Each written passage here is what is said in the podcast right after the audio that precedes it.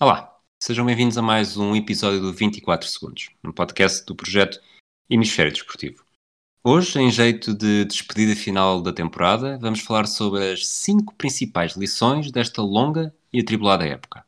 Eu sou o Rui Silva e vou ter a companhia do Pedro Quedas.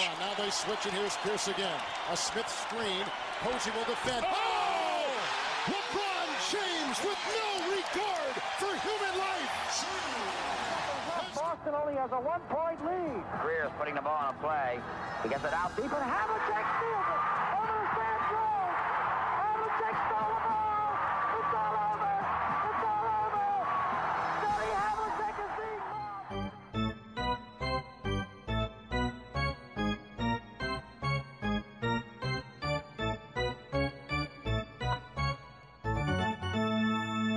Olá, Quedas, como é que estás? Então, tudo bem? Tudo. Tiveste aqui umas semanas ausente. Nós, eh, lá está, como foi uma final entre os Lakers e os Heat, encontramos adeptos de, das duas equipas. Mas só uma, uma primeira pergunta antes de irmos para o balanço. Surpreendeu-te o rumo que os playoffs tomaram? Até certo ponto, não é? Tipo, não vou dizer que estava à espera que os Heat chegassem à final, que não estava. Uh, gradualmente, à medida que os fui ver jogando, fui, fui, fui vendo jogar, na verdade, uh, fui percebendo que era cada vez mais uma hipótese realista, que eu estava a jogar muito bem mas eh, pronto, eh, ao início dos playoffs, garantidamente não era essa a minha expectativa, portanto, nesse aspecto, não. E claro, tipo, a, a, desgraça dos Clippers também não era bem o que eu estava à espera. Pronto, houve algumas surpresas. Não me surpreende Lakers campeões, não é? Não era a minha previsão, não é uma coisa que me choque, mas tudo, o modo como chegámos a esses desfechos foi relativamente surpreendente. Ok, então já que estamos a falar disso e possivelmente eh, as nossas, teremos lições eh, baseadas no, nesse desfecho. Qual é que é, para ti, qual é que foi a primeira grande uh, lição desta temporada, por ordem de importância? Uh, tem de começar pelo topo e os anos passam e o LeBron continua a ser o melhor jogador na liga. É, é, impressionante como é que isso é verdade, como é que isso pode ser verdade, mas continua a ser, continua a não haver ninguém na liga que eu confie mais num momento decisivo em que eu eh, acho garantidamente que não vai desiludir e é impressionante o que ele fez, porque no meio disto tudo é quase fácil esquecer, uh, ao mesmo tempo que elogiamos justificadamente uh, o enorme talento do Davis, e tem-se falado muito sobre ele provavelmente ser o melhor, o melhor número 2 que o LeBron já teve, e não deixa de ser verdade, mas a verdade é que o supporting cast do LeBron era manifestamente fraquito, ou pessoas que estavam a jogar mal antes, nos anos anteriores. E muitos subiram lá de cima, muitos jogaram bem, e quando não jogavam bem, o LeBron decidiu. Até quando o Davis teve os seus momentos menos bem conseguidos, especialmente no jogo, se não me engano, 3, uh, eh, o LeBron assumiu e é, pronto, é impressionante. Não, não, há bem como, não há bem como explicar este, este eterno pique de carreira que ele vai tendo, mas a verdade é essa. Uh, ele continua a ser incrível e uh, no cômputo geral da coisa, provavelmente continua a ser o melhor jogador na, na liga. É, essa, essa tua última frase eu nem tenho dúvidas, sobretudo no, se estamos a falar de playoffs ou de uma, de uma série a sete jogos, acho que não há nenhum outro jogador que seja mais importante ter, uh, nem, nem mesmo o Kawhi na forma da época passada, nem um Steph Curry no seu, no seu pico de 2015, 2016 aquilo que o LeBron James anda a fazer é, é, é surreal, ele realmente consegue, uh, não necessariamente sozinho, mas mesmo se estivesse sozinho, eu não cheguei a falar disto no episódio, no episódio passado com o Nuno Guiar, mas eu achava, mesmo que o Anthony Davis se lesionasse, uh, tivesse, e teve quase, quando, quando teve aquele susto no, no, no tornozelo, uh, eu acho que, o, que os Lakers, com o LeBron James, sem o Anthony Davis, continuariam a ser campeões, porque o LeBron James conseguiria ter mais tirar um, um ou dois jogos da cartola e a fazer lembrar o que fazia em Cleveland e, e levar a equipa ao título. E acaba por ser eh, essa, tu escolheste para a tua principal lição, está no meu, está no meu número 3, que é ter os melhores jogadores, continua a ser o mais importante. E, e acho que por muito que se pense, e com razão, atenção, que, que na fase regular uh, o Giannis, uh, não vou necessariamente ao James Harden, apesar dos, dos números dele serem muito bons, Uh, quando verdadeiramente importa, tu queres é ter o LeBron James na equipa, se puderes escolher um, não queres ter o Giannis, não queres ter o James Harden, não queres ter o Kawhi, não queres ter uh, qualquer outro jogador, porque para todos os efeitos ele continua a ter o maior impacto se formos mesmo ao, à etimologia do MVP, do, do jogador mais Exato. valioso, eh, acho que não há dúvida. Se, se fosse sempre essa a interpretação, eh, realmente o LeBron James iria ser o MVP praticamente todos os anos. Sim, e é verdade, porque deve ser dito que nós na altura falámos sobre isso e tivemos essa discussão. Eu continuo a achar que, do modo que o MVP costuma ser interpretado, o prémio foi completamente bem dado ao Yanis. Porque, embora se chame MVP e há sempre muita discussão sobre Most Valuable Player e as pessoas entram numa especificidade, mas a verdade é que o prémio é dado a quem jogou melhor numa dada temporada. As pessoas às vezes complicam um bocado para tentar justificar os seus argumentos, mas o prémio é dado a quem jogou melhor numa dada temporada. E durante a temporada regular foi o Yanis. É o que é. Sim, sem dúvida. Ou seja, as pessoas às vezes tentam complicar, mas o que é que quer dizer valuable? Uh, Larguem-se disso, aquilo foi um nome que eles deram.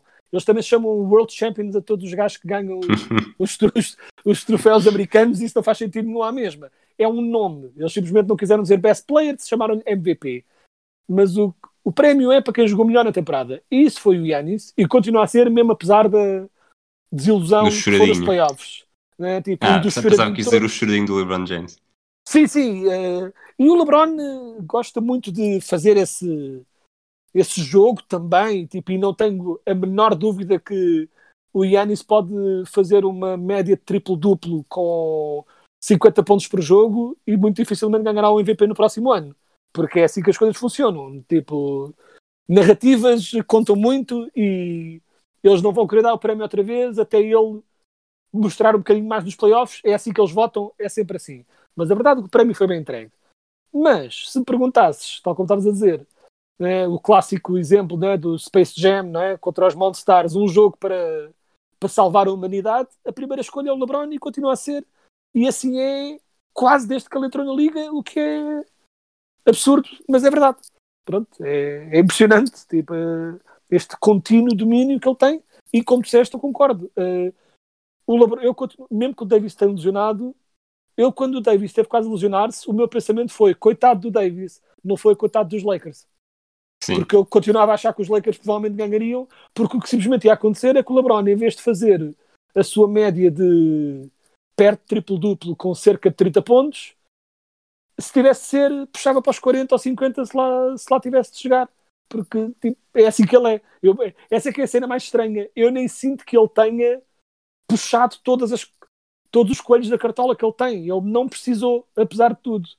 E apesar da enorme luta que os Heat deram, senti- sentia sempre que ele estava em relativo controle. E, é- e Ele pronto, faz é tudo com uma, assim. enorme, com uma enorme facilidade. Quase que parece que é um, que é um miúdo do nono ano a jogar, a jogar eh, seja qual for a modalidade, vou dizer futebol É. porque é que nós estamos mais habituados, com miúdos da primária, que não é, é- não é facilidade, não, é, não, é, não são maus defensores, não é, não é facilidade, eh, não é ajudar. É, ele, quando penetra para o cesto, a não ser que É. esteja o jogo inteiro a fazer isso e depois também fica mais desgastado, mas eh, ele faz o que quer, porque É é, é- é um potente físico, eh, parece o dobro. Isto são, são- são todos jogadores da NBA enormes que, se estiverem ao nosso lado, nós achamos que eles são gigantescos e nunca vimos ninguém com aquela dimensão. E o LeBron James parece isso ao pé deles. É impressionante, e é isso que tu dizes, que é basta que ele consiga gerir o esforço, quer remotamente, durante a primeira parte do jogo, em toda a segunda parte, sempre que ele sentir que é preciso ele atacar o cesto à bruta e levar tudo à frente, continua a fazê-lo. E isto apesar de ter perdido um pouco do atleticismo que tinha antes, mas muito pouco. Ele está. A única cena em que se nota um bocadinho mais, ele está marginalmente menos rápido mas não necessariamente menos forte. E continua a conseguir afundar na cara das pessoas quando lhe apetece. Ou seja, ele está marginalmente menos rápido a jogar no sentido do fast break. E quando digo marginalmente, é marginalmente. Continua a ser, eh, e acima de tudo na rapidez de execução, continua a estar eh, furos acima de pessoas com quase metade da idade dele, o que é bizarro, mas é verdade. Pronto. Ele, tem, ele vai começar a próxima temporada com 36 anos. Pá, o historial de lesões dele é mínimo. Ele, ele algum, alguns, vários pontos, na verdade, faz lembrar o Cristiano Ronaldo. Eh, trata Sim, sim. muito bem o corpo e o Ronaldo já teve É. lesões muito mais complicadas do que o LeBron James. Nesse, nesse aspecto não é, não é assim tão comparável, mas trata muito bem o corpo, tem esse cuidado.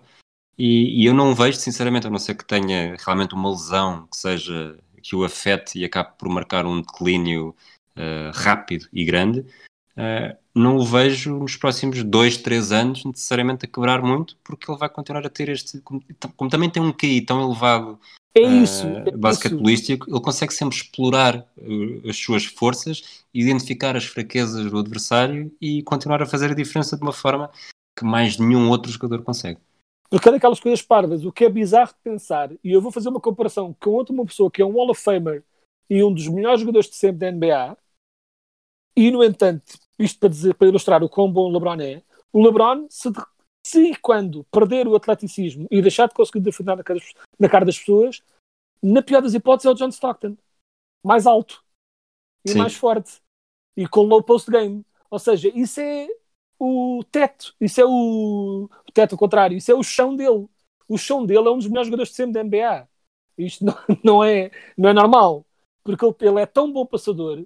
Ele se de repente, eh, mesmo por falta de força nas pernas, é o lançamento começar a piorar e não conseguir atacar o cesto tão bem, pode começar a jogar eh, até mais estilo, uma versão muito, muito melhor do que o Rondo faz. Percebes? Tipo, Sim. estar mais aqui no perímetro, a distribuir, a encontrar os gajos certos. Ou seja, mesmo que ele deixe de ser o melhor jogador da liga, vai continuar a ser, não vai de repente passar a ser eh, um jogador de banco a gastar os últimos cartuchos na NBA. Vai continuar a ser incrivelmente bom. Eh, Sim, sobretudo ofensivamente. Sobretudo, Sobretudo ofensivamente. Defensivamente, essa falta de força e velocidade será, Claro. mais, será uma fraqueza mais fácil de explorar. e já vai sendo, ele mesmo estando melhor a defender este ano, e de um modo geral a equipa toda defende muito bem, mas o LeBron já não tem aquela capacidade que tinha mais novo de quando lhe apetece que ninguém marca, ninguém marca. Né? Porque ele tinha essa capacidade quando era mais novo. Porque entre a inteligência e a capacidade atlética, ele quando decidia mesmo defender uma pessoa em cima, era intratável.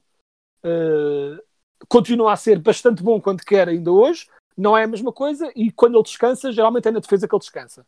né? Ele te- descansa mais na defesa, e é por isso também que o Anthony Davis era um parceiro tão bom para ele, porque permitia-lhe descansar na defesa. Porque de vez em quando ele podia deixar o gajo passar no drive e dizer ao Davis: tipo, toma conta tu disso, que eu desta vez apeteceu-me apeteceu-me descansar um bocadinho. E nesse aspecto é uma parceria muito boa em todos os aspectos.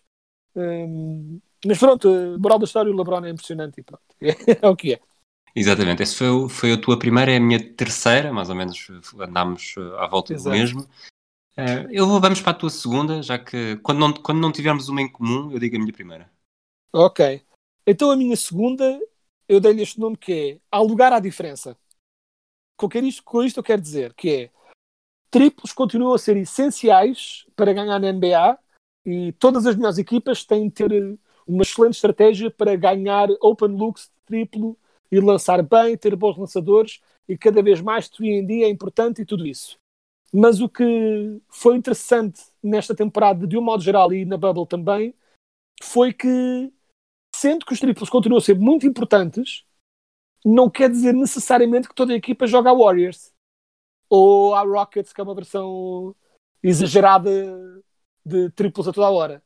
E Ou quem é seja, que te, quem, e quem é que te levou a esse conhecimento, a esse conhecimento, quer dizer, a essa lição? Qual é que achas que é o melhor exemplo dessa, dessa eu- eficácia que não passa necessariamente por brincar, jogar com o ponto extra da percentagem de triplos quando comparada com a percentagem de lançamento de dois pontos? não quer dizer que não se jogue com o ponto extra. O que eu acho é que se chega lá de uma forma diferente. Porque Ok. na estratégia original, com os triplos é correr, correr, correr, lançar, lançar, lançar, antes que a defesa esteja preparada. E muito disso continua a ser verdade. Mas, por exemplo, eu senti que o Big Man que estava um bocado a desaparecer, tiveste vários Big Mans a serem essenciais na estratégia de jogo de várias equipas boas. Apesar da lesão, o Adebayo, jogador essencial na construção ofensiva dos Heat, o Jokic, essencial na construção ofensiva dos Nuggets, o Davis, um ponto focal do ataque e também essencial a nível defensivo. Eu, ou seja, isto para dizer, eh, havia esta ideia que o Big Man estava a ser completamente remetido para blocos e pick and roll, blocos e pick and roll e mais nada, e continua a ser a maioria dos a, a maioria dos postos vão continuar a ser isso que vamos pedir isso que vamos pedir deles mas houve. eh, eu acho que isto provou, esta bubble provou que há espaço para big para, para centers e para big men de um modo geral que não sejam só Rudy Gobert desta vida, há espaço para outro tipo, tem a ser mais skilled. O que não há espaço é para hum, post moves e isso, pronto. Isso é uma coisa que simplesmente é ineficiente, uns poucos vão fazendo, mas não é uma estratégia duradoura. Mas há espaço para um big man com um bocadinho mais de importância que não seja só defende e faz pick and rolls e faz ataques ao rim runs para o sexto. Ou seja, há espaço para um bocadinho mais do que isso e isso é giro de ver, porque também não, embora eu seja fã do jogo mais aberto e dos triplos, gosto que haja também espaço para os jogadores altos ainda serem importantes na, na NBA. E achei que foi uma coisa interessante que se viu na Bubble este ano.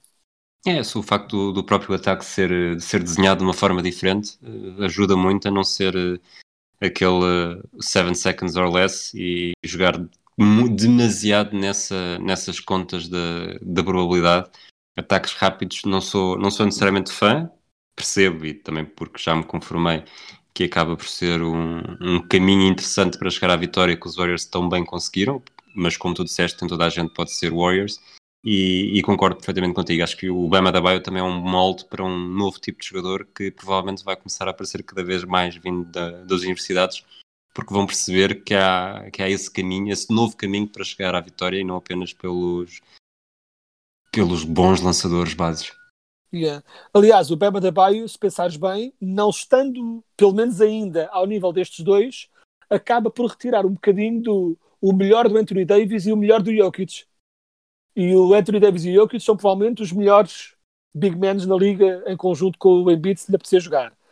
E o Bema da Baio é um bocadinho é, a defesa, não é? tem aquela defesa e a tenacidade defensiva e a capacidade de não só defender no low post, mas também de defender no perímetro que o Davis tem e tem a capacidade de passe, ou parte disso, né? Pronto, eh, capacidade de distribuir jogo, não só de low post, mas até em movimento e até como o, o pick man no pick and roll, eh, neste caso não, o handler no pick and roll, que o Jokic tem. Ou seja, o Adebayo é de facto esse modelo, que é se conseguires defender muito bem e distribuir o jogo para os teus colegas, para além de contribuir ofensivamente também, quando assim tiver de ser, é um bocadinho o melhor dos mundos. Ok. Eu cheguei a pensar quando disseste este, este teu número 2 podia ir ao encontro do meu número 1, um, não foi. Hum, Por isso vou revelar o meu número 1 um, eh, com algum suspense inicial. Há uns tempos, quando os Celtics tinham muitas escolhas e toda a gente queria que os Celtics trocassem alguém, havia dois nomes em destaque. Um deles era o Jimmy Butler, o outro era o Paul George. Eu achava que pelo Paul George poderia valer a pena o risco pelo Jimmy Butler, nem pouco mais ou menos. Sempre tive o Jimmy Butler muito abaixo na minha lista e no meu, no meu reconhecimento da sua importância.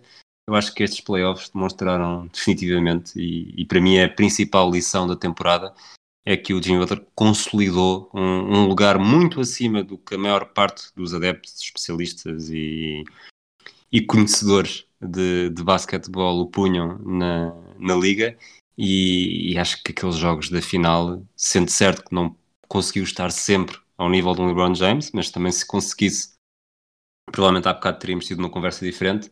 E, e o que ele fez é, é impressionante e, e fê-lo de uma forma também muito. E por aí eu achar que o teu ponto 2 poderia ser parecido.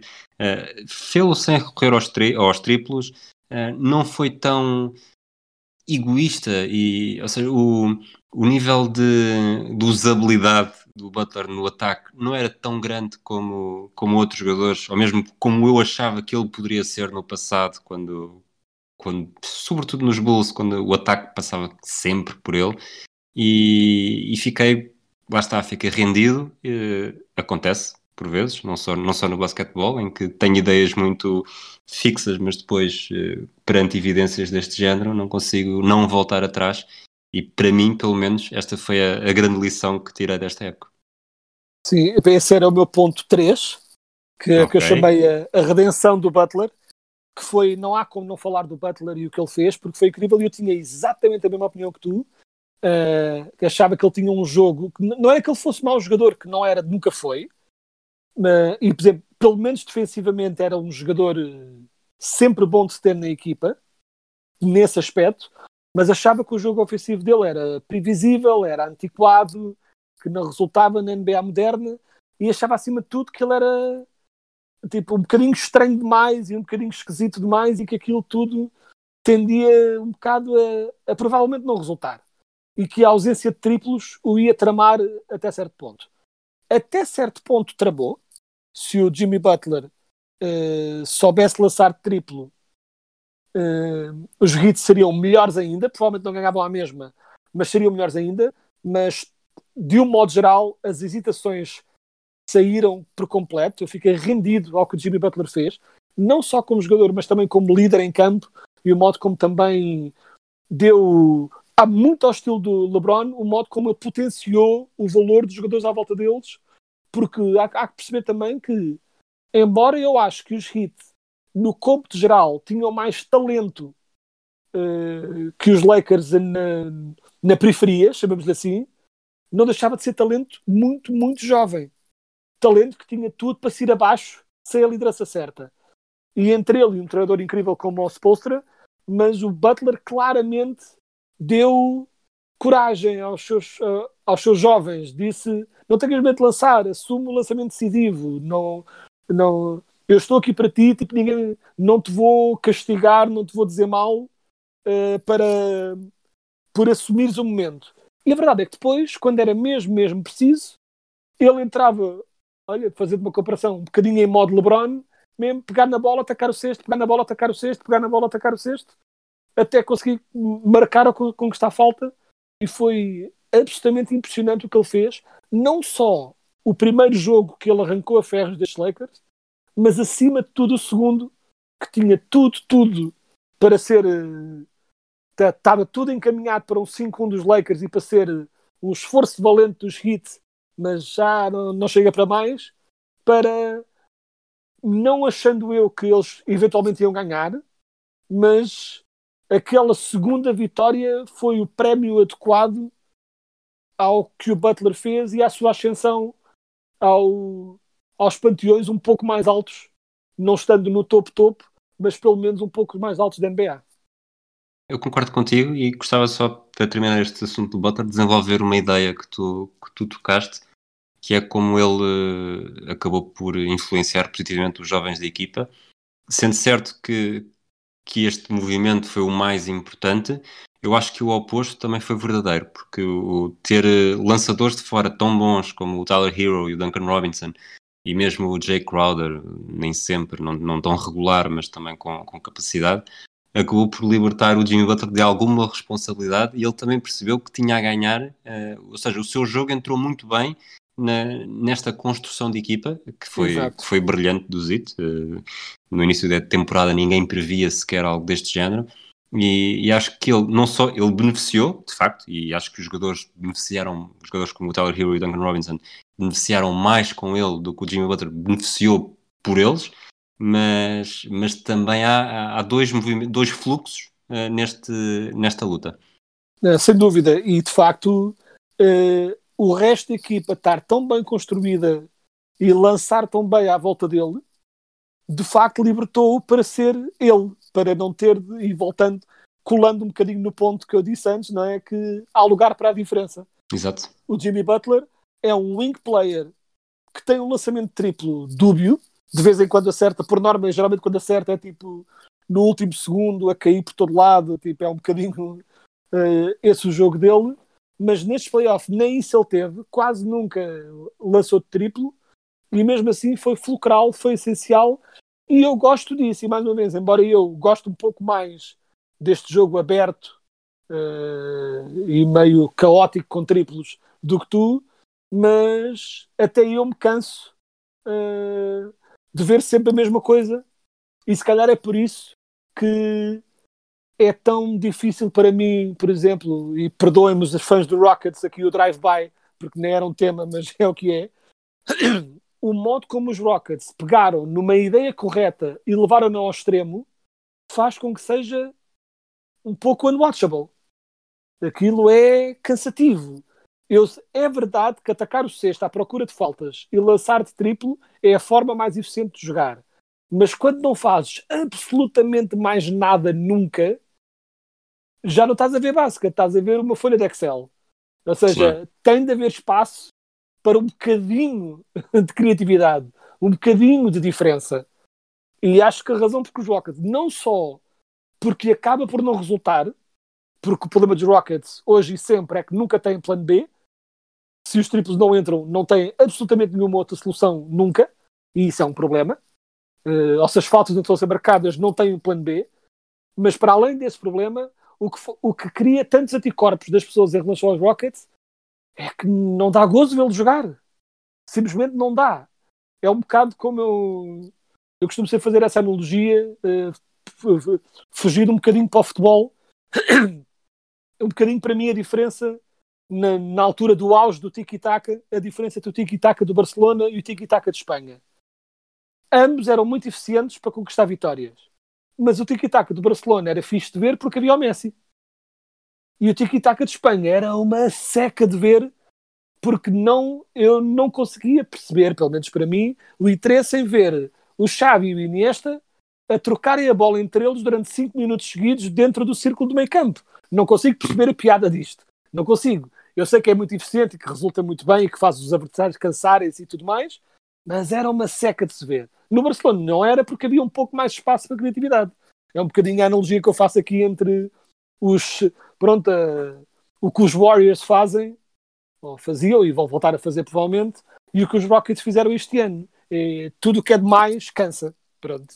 É um bocado isso. Ninguém diria, ninguém diria que és adepto do Inter e, e aqui para as pessoas que nos ouvem e não sabem isto, tu não és apenas adepto do Inter. O Inter é a tua primeira equipa. Não, és, tu não és do, do Inter em Itália, tu és do Inter. Eu E, sou do Inter. Portanto, E... mais uma vez, eh, ninguém diria. Ah, eu tenho zero contra o Barcelona, deve ser dito. Eh, o tiki-taka cansava-me, pura e simplesmente porque me cansava. Ahm, e deve ser dito que a ter problemas com alguém, nem seria, a ter tipo raivinhas com alguém, nem seria com o Barça, porque das nossas poucas vitórias recentes eh, ao alto nível foi exatamente contra o Barcelona. Portanto, em que jogámos com. De algum modo, o Mourinho conseguiu pôr 12 jogadores em campo, todos eles a defender, e conseguimos inventar uma, uma- conseguimos passar contra o Barcelona que era mil vezes a equipa que nós éramos a certa altura não- tipo, nós tínhamos o Samuel Eto'o a jogar a lateral direito e foi das coisas mais incríveis que eu já vi em toda a minha vida Eh, e pronto, peço desculpa aos fãs da NBA por, este- por esta digressão, mas puxaste para mim. Dito isso, eu gosto muito do Barcelona e até gostava, como disse, do tiki-taka do Barcelona, só não havia saca para o tiki-taka de Espanha porque tudo o que é demais enjoa. É um Vamos, vamos regressar ao Vamos regressar das nossas lições. Eh, Exato. Portanto, pelas minhas contas, os teus primeiros três já estão esgotados. Exato. Eu tenho o primeiro e o terceiro, vou falar do meu segundo. Eu acho que esta época provou, eh, mais uma vez, não que houvesse dúvidas, que a NBA, entre ligas profissionais dos Estados Unidos, está muitos furos acima em todos os níveis, mas sobretudo de organização e respeito e papel na comunidade eh, que todas as outras. Eh, é certo que beneficiou um bocadinho, quando comparado com, com o beisebol ou com a NFL, de, de estar já numa fase adiantada e depois nem sequer contou com as equipas todas e, e consegue efetivamente fazer uma bolha e ter todas as equipas a jogar em dois pavilhões, mas ainda assim, eh, a forma como tratou os jogadores, como envolveu os jogadores no processo de discussão, como o Adam Silver demonstra também ser, com um ou outro soluço, um comissário muito melhor do que, do que o do beisebol, por exemplo, que nem sequer gosta de beisebol. eh, mais uma vez, a NBA teve um papel social eh, bastante importante e, e demonstra que realmente é aquela que consegue estar mais próxima do. que trata o fã como, como adepto e como pessoa e não apenas como consumidor. Sem dúvida, esse era o meu quinto. Eu ia começar, eu ia começar, era o meu quinto, mas era um falso quinto porque era mais, eu ia começar originalmente na minha cabeça, eu comecei por aí.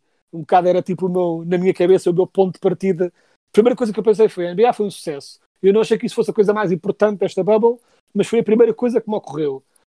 E concordo com tudo o que disseste, e acho que a única coisa grotescamente falhada que tu disseste aí no que disseste é que como é que é possível dizer mal do GM de, de, da MLB, que é um desastre, sem mencionar, pelo menos em passant, o desastre ambulante também, que é o Roger Goodell.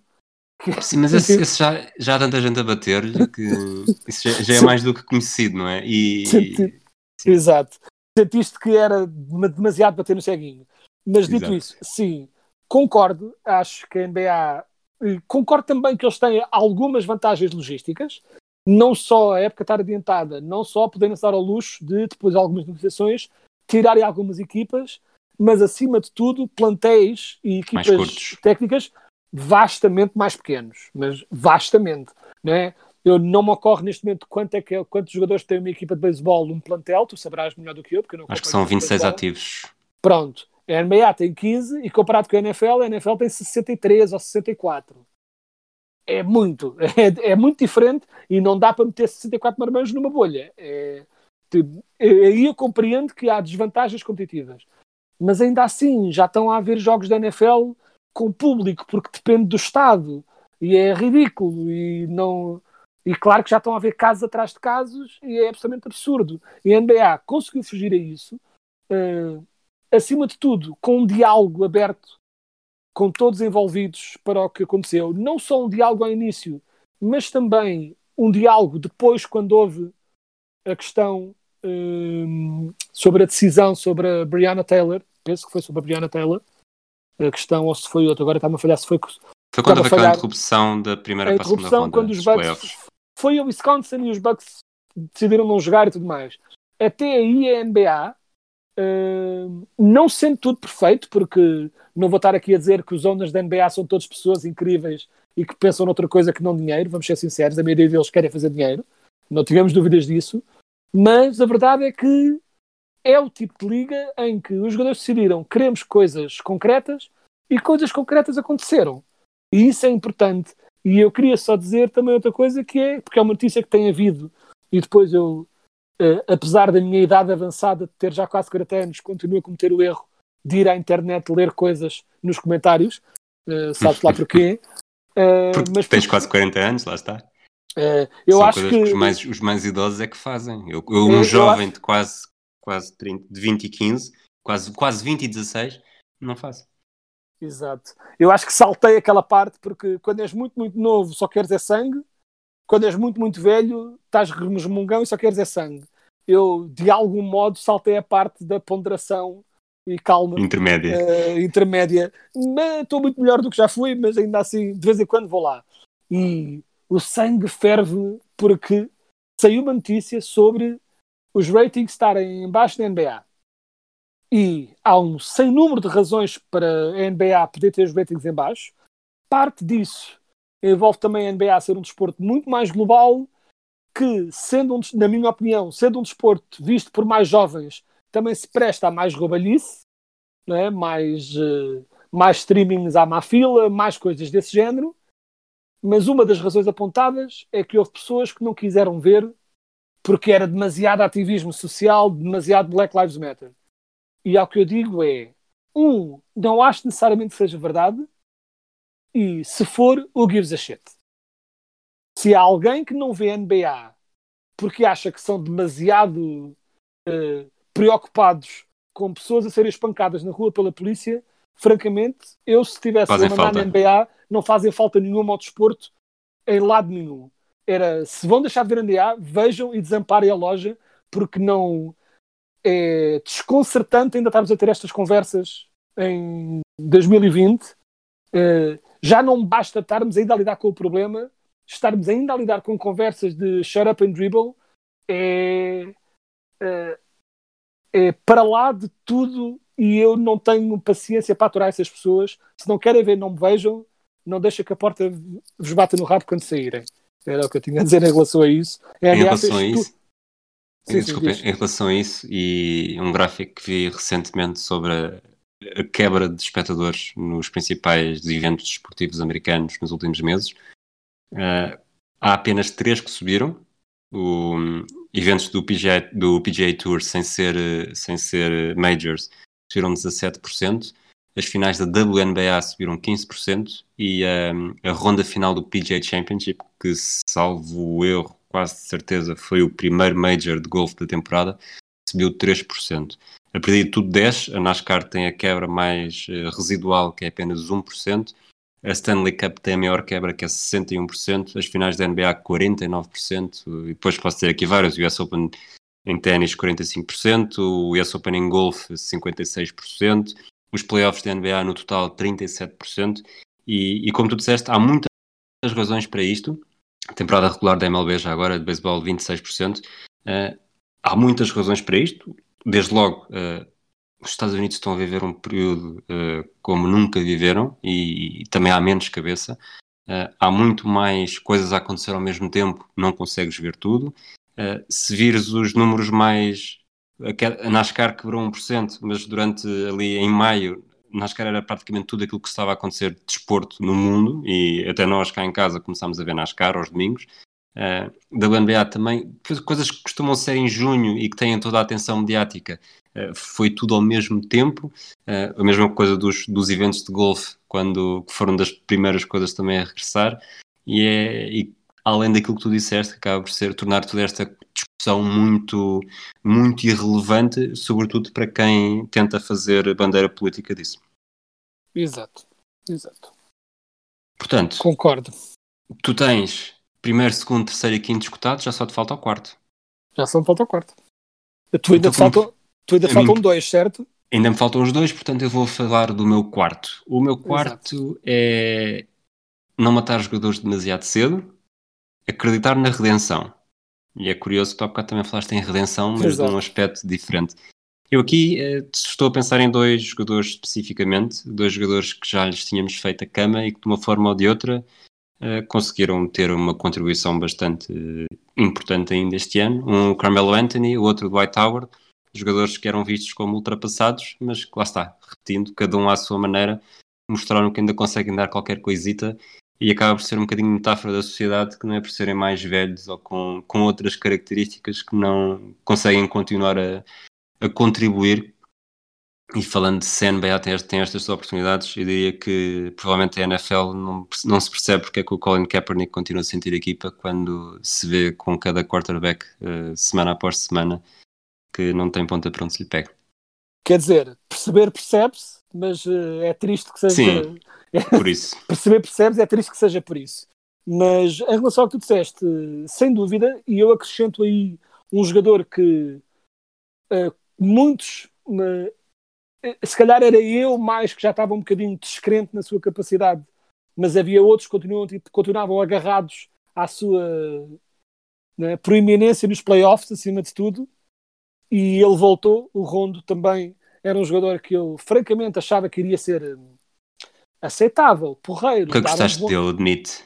Dar os minutos. Ah, acho um dos maiores tu, otários à face da Terra. Tu e o Nuno Aguiar levaram uma chapada de luva branca nestes playoffs. Os dois, os dois maiores haters do, do Rondo e tiveram, pelos vistos, o Nuno Guiar já tinha assumido, tu agora estás a assumir. Portanto, eu, na verdade, só vos convido que é para vocês me verem dar razão retroativamente. Ah, eu continuo a achar que o jogo dele tem gravíssimos problemas e continuo a achar que a defesa dele, que já foi muito boa, já não é. Mas, na dose certa, há muita utilidade para o que ele faz e ele, com nestes Lakers, doseou drasticamente a sua tendência para dribla, dribla, dribla, dribla, dribla, falta dois segundos, passa para um gajo para ter a assistência. E ele houve anos em que só fazia isso. E foi, pronto, muito do declínio dele de se também. É, ele continuava a ter muitas assistências, mas a eficiência diminuía porque ele, porque tudo parava nas mãos dele e ele não fez de todo tanto isso, muito mais eficiente, muito mais direto no, no passe, melhor no triplo também, o que foi razoavelmente impressionante, é? dado que ele era notoriamente um lançador péssimo, mas sem dúvida não, não, não dou a mal para a matéria totalmente, mas gostei uhum. muito do que vi, gostei muito do que vi dele. Fiquei muito impressionado pelo, pelo Dwight Howard, acima de tudo por ter finalmente uh, assumido que se desempenhar o seu role bem é muito mais útil do que, se, do que estiver a tentar fingir que é o Hakim. Né? Tipo, finalmente, demorou, mas foi. E o Carmelo, apesar de a defesa continuar a ser eh, uma abominação, a verdade é que, mais uma vez, voltando à cena do há lugar para a diferença, há lugar para um grande marcador de pontos, desde que seja bem gerido e acompanhado por uma equipa boa à volta, mas há espaço para alguém que sabe meter a bola no cesto. Não é? tipo, e se esse for, a, se o Carmelo assumir como essa a sua função a partir de agora, como um, um Williams desta vida, uma versão maior né, a nível de corpo do Lou Williams, terá, terá certamente ainda aí alguns bons anos para oferecer.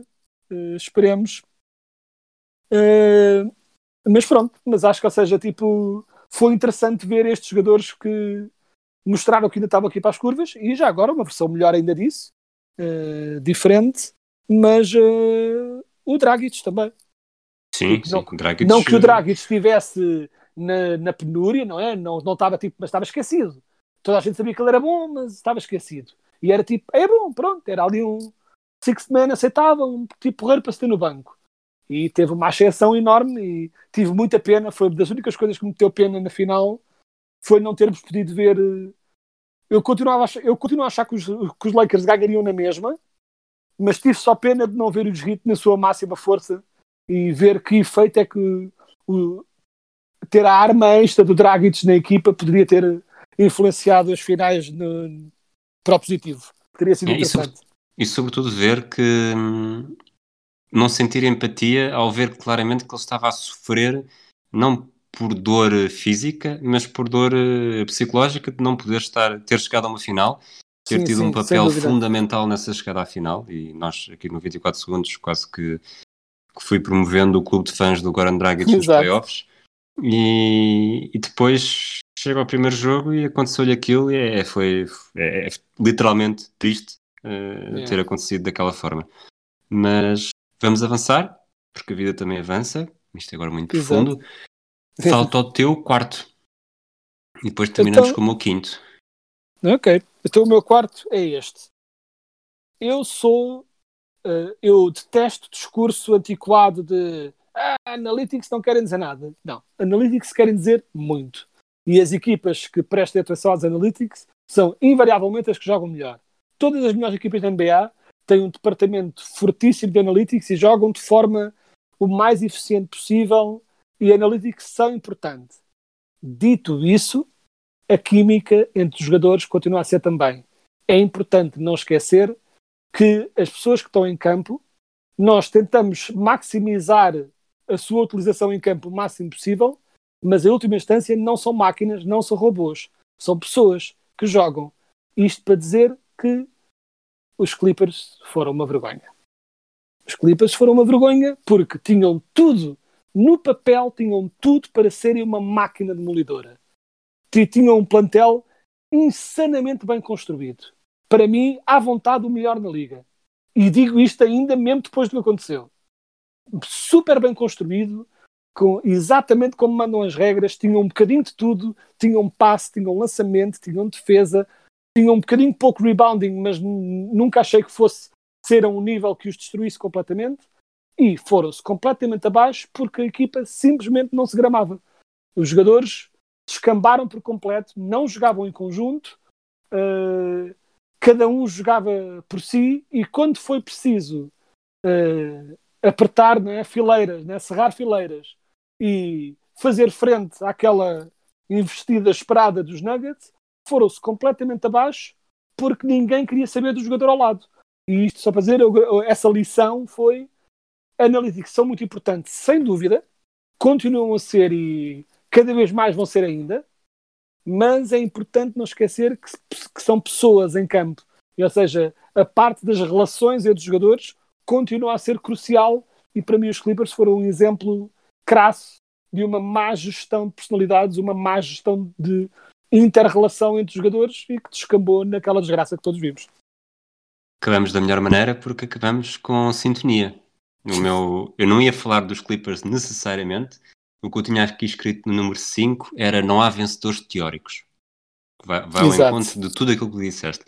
E, e estes vencedores teóricos, e sobretudo, dos, isto é mais nos Clippers, por acaso, eh, que eu tinha pensado nisto, faz lembrar eh, o, hum, aquilo que fazíamos no. Tu também és dessa, dessa geração, muita gente é, do, dos primeiros anos do Championship Manager, em que no final do ano havia os jogadores livres e tu formavas ali equipas que pareciam dois jogadores excelentes para cada posição e aquilo era uma equipa, Exato. uma equipa de sonho. Volta e meia há equipas que tentam isso na realidade e, e corre mal, porque são ou são muitos machos alfa ou não há claramente um líder que se consiga sobrepor aos outros. Eh, Os Clippers morreram um bocadinho por isso. mas a equipa que me fez mais pensar nesta, nesta teoria, e porque para mim foi maior desilusão do que os Clippers, foram os Sixers. Os Sixers, quando Sim. tudo bem que perdem o Butler, mas eh, o Richardson vem supostamente bom de triplo, bom defensor, o Al Horford excelente para defender também o Giannis e para dar mais espaço ao Joel Embiid. Su- supostamente era uma equipa que iria encaixar muito bem defensivamente nos Bucks e conseguir ter esse, ter esse ascendente. E depois o que se viu é que é uma equipa que dentro de campo não. A química entre o, o Simmons e o Embiid parece que. Não que eles se deem necessariamente mal, mas as suas características eh, puxa cada um para o seu lado. E aquilo foi uma valente eh, algazarra em que não, não se consegue perceber ali. Não sei se é de treinador, se é de GM, se é de, de alguma coisa, mas olha-se para ali e não se, não se espreme nada. A época passada, com, lá está, com o Butler, acabou por ser bastante melhor e acabou de uma forma dramática. Esta nem sequer chegou a acabar de forma dramática, porque o que se viu é que não havia, não havia pronta para onde se lhe pegasse e fez-nos. Portanto, os Sixers em 2019-2020 foram os Celtics de 2018-2019, onde se achava Exato. que depois de uma temporada em que o Tatum e o Brown e mesmo o Terry Rozier tinham feito muita coisa boa com o Kyrie Irving e o Gordon Hayward de fora, eh, achou-se que com a chegada do, Kyrie Irving, a chegada, regresso de lesão dos dois, a equipa ia ser ainda melhor e o principal candidato do Oeste, só que as coisas nunca, nunca houve o clique, eh, o Kyrie também se autodestruiu por dentro, a ele e à equipa, o Gordon Hayward não chegou a ser aquilo que era, gerou-se todo um problema entre de plantel de jogadores que tinham tido muitos minutos na época anterior e deixaram de ter, e é, vai ao encontro perfeito daquilo que tu disseste. Os analytics são importantes, eh, ter jogadores de várias opções e uma primeira linha e uma segunda linha eh, decisivos, mas como se vê em quase todas as equipas campeãs, quando, quando as coisas começam a ser mais difíceis, são 7, 8 jogadores, 9 no máximo na rotação, que fazem a diferença e ter demasiadas pessoas com expectativas demais vai acabar por eh, deitar abaixo as expectativas do plantel. Sem dúvida. E já agora, já que falaste dos Sixers, queria só pôr-te semi na berlinda, porque já se está a falar disso agora. Pronto, vamos ver se vai acontecer, porque dá de contratar o Doc, o Doc Rivers.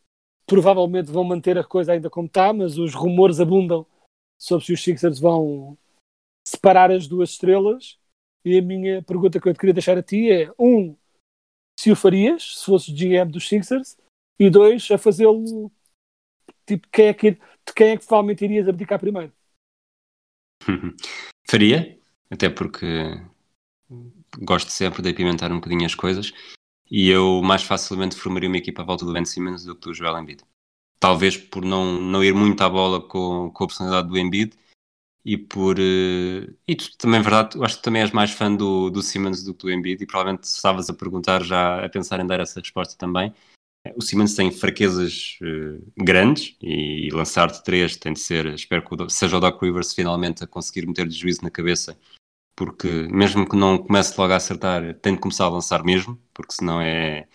Há ali momentos em que é menos um, mas o estilo de jogo, não querendo estar aqui a fazer uma comparação descabida que gere insultos e não, não vos ouço mais este ano, tudo o que vocês gravarem este ano no podcast não, não ouço, eh, não façam isso mas ele tem alguma aquela facilidade de entrar na, na, na penetração para o sexto tem uns toques de LeBron James também Sem dúvida. E eu concordo. Eh, embora estava simplesmente a condenar-nos a nós dois eh, que muita gente, eh, tipo, se calhar a maioria, dizer isso é ridículo, como é que é possível? E o que eu diria às pessoas é: não é com ambos a jogarem ao seu máximo potencial, eu até estaria disposto a concordar que o Embiid é melhor. Eh, que o Embi- o Embiid tem mais ferramentas, ainda assim, que o Simmons. Só que, enquanto eu espero que o Embiid jogue para o seu máximo potencial, eu acho que o Simmons tem mais capacidade de atingir o seu máximo potencial. E confesso estou um bocadinho farto de esperar que o Embiid se lembre que está na NBA. Eh, ele de vez em quando joga muito bem, mas não pode ser de vez em quando. Se ele quer ser a estrela que diz que é, não pode ser de vez em quando. Eu também abdicaria mais depressa do Embiid do que do Simmons. E, acima de tudo, por, por uma coisa estilística. O que é estranho dizer isto, porque, em teoria, na NBA moderna, o Embiid lança triplos e o Simmons não, uh, portanto seria mais, faria mais sentido ficar com o triplista, QB, uh, mas a verdade é que também, por outro lado, eu a construir uma equipa de raiz vejo uma excelente equipa de running gun na base do, do, do Simmons, de, consigo imaginar uma excelente equipa de running gun na base do Simmons e não necessariamente uma excelente equipa de half-court à volta do, do Embiid, por exemplo. Ou seja, eu provavelmente também ficaria com o Simmons e seguir em frente e acho que não vai acontecer este ano, mas uh, vai acontecer mais tarde ou mais cedo, porque também concordo que está pelas horas da morte, essa relação. Eu acho que eles não têm trunfos suficientes para isso, mas eu assinava já e até achava que ia ser bastante curioso que os Knicks usassem tudo e mais alguma coisa que têm, as escolhas todas, para juntarem o Chris Paul e o Joel Embiid. Seria engraçado. Talvez o Chris Paul conseguisse forçá-lo a, a esforçar-se e tornava os, Knicks, tornava os Knicks relevantes. O Chris Paul, Sim. como fui dizendo também ao longo desta época, para mim é foi um dos MVPs pela forma como conseguiu eh, fazer do standard algo ninguém achava que eles poderiam fazer este ano. Portanto, se ele faz isso uh, em OKC, porque é que não poderá fazer em Nova York também? Seria o derradeiro teste e termos os Knicks com, com duas estrelas uh, em momentos diferentes da carreira, mas era capaz de ser interessante e não acho que os Knicks tenham ativos suficientes para, para conseguir sacar as duas trocas, mas era bastante interessante. Quem eu acho, quem eu penso sempre nisto, quando penso alguém ir buscar o Embiid, é uma equipa em que uma equipa ficaria claramente a ganhar e a outra claramente a perder, na minha opinião, mas a equipa, acho que a outra equipa seria burra o suficiente para arriscar, que era os Wizards ficarem tão confiantes que o John Wall vai voltar bem e tentar alguma espécie de troca em beat por Bill. Que eu, se fosse aos Sixers, fazia sem pensar duas vezes. Hum, mas, a, mas a verdade é que, a nível de talento e a nível de standing na NBA, chamemos-lhe assim, eu diria que até o Embiid é mais higher rated ainda do que o Bill neste momento. Eu é que, para meu gosto e para o tipo de equipa que eu gostaria de construir, eu acho que o Simmons ao lado do, do Bradley Bill seria automaticamente um ataque do caraças. E com a vantagem de que o Simmons defende estupidamente bem. Portanto, também poderia ajudar a compensar também qualquer uh, malefício que viesse de perder. Mas, por exemplo, literalmente, sempre, mesmo considerando que o Orford está um bocadinho mais está, a, furos abaixo daquilo que consegue fazer, mas que é muito possível também que seja, porque dois do tipo Twin Tower já não resulta, apesar de fazermos a apologia da diferença, Twin Tower já não resulta da mesma forma.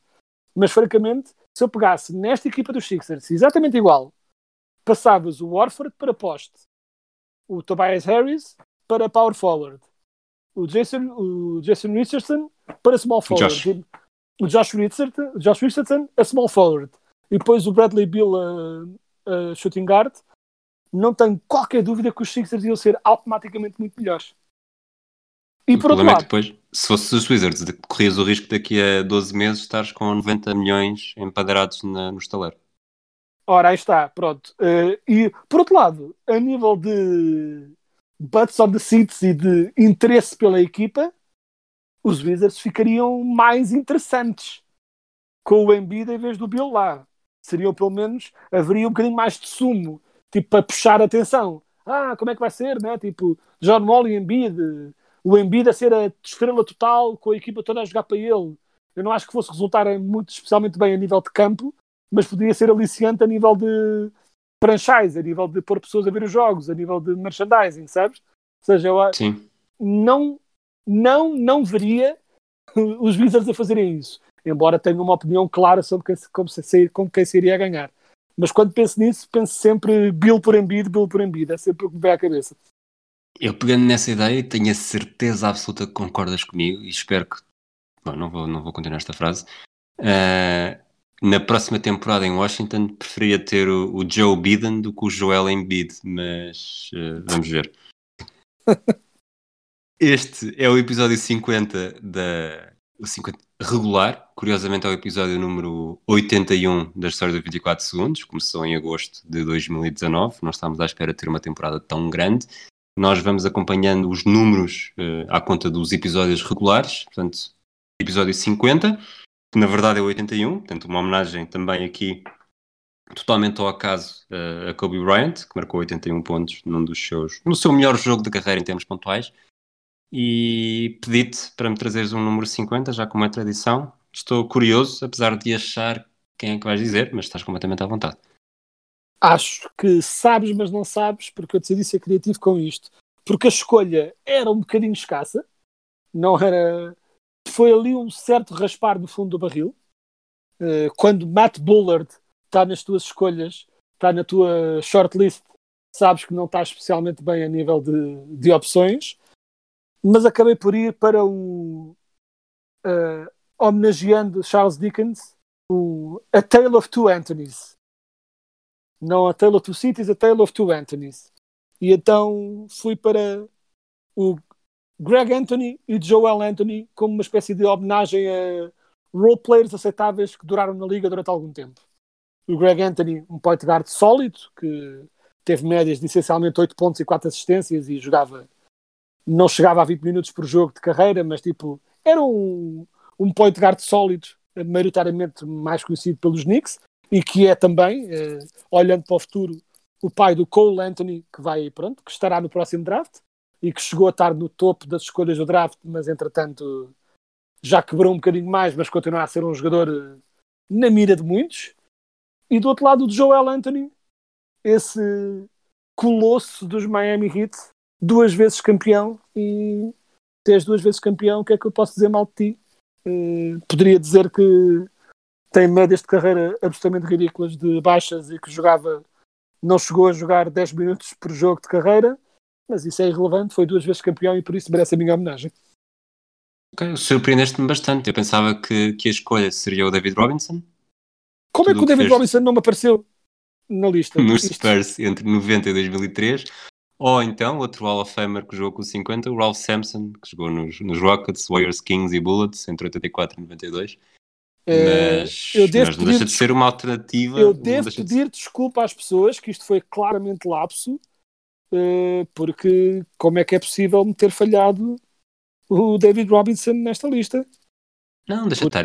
Tu, tu, além de seres do Inter, também preferes os Suns ou Spurs, então recusaste a trazer gente dos Spurs, um dos melhores jogadores da história dos Isto Spurs é para aqui. assim, eh, E disseste mal das, das, das Twin Towers.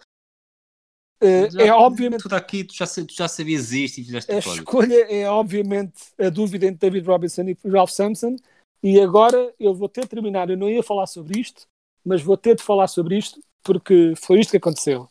Então, para quem não sabe, eu estou a gravar este podcast diretamente da Dinamarca.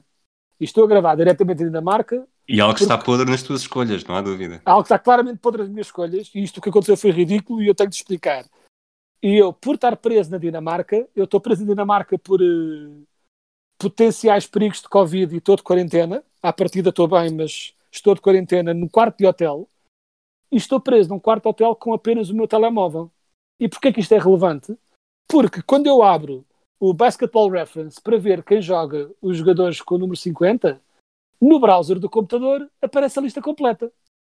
Mas no browser do telemóvel aparecem só os primeiros 40. E depois é preciso carregar no botãozinho para ver tudo. Começavam todos por A, B e C, não é? Os apelidos. Eu nem reparei. Olhei, pareceu-me lista fraca, vamos fazer uma piada com os Anthonys.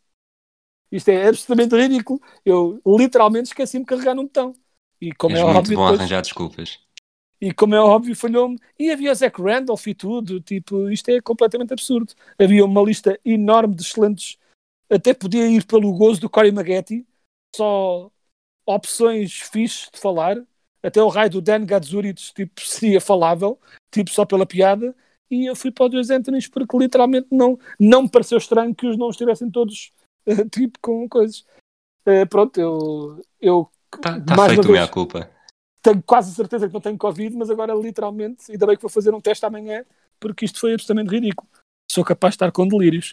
Mas pronto, obviamente seria David Robinson e peço desculpa ao, ao Almirante pelo.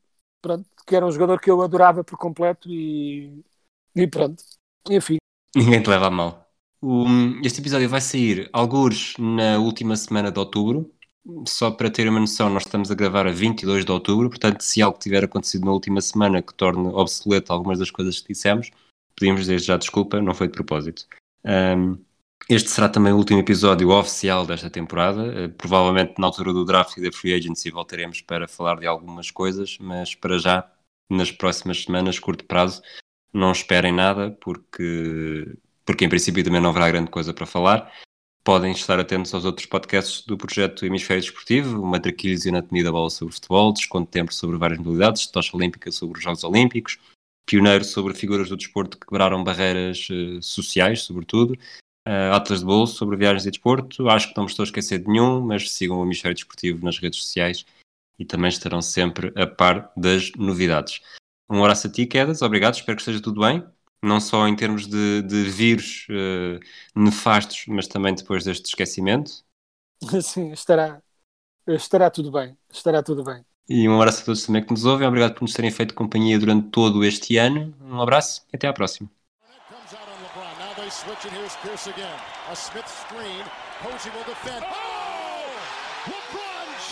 Boston only has a one-point lead. Greer's putting the ball on a play. He gets it out deep, and Havlicek steals it.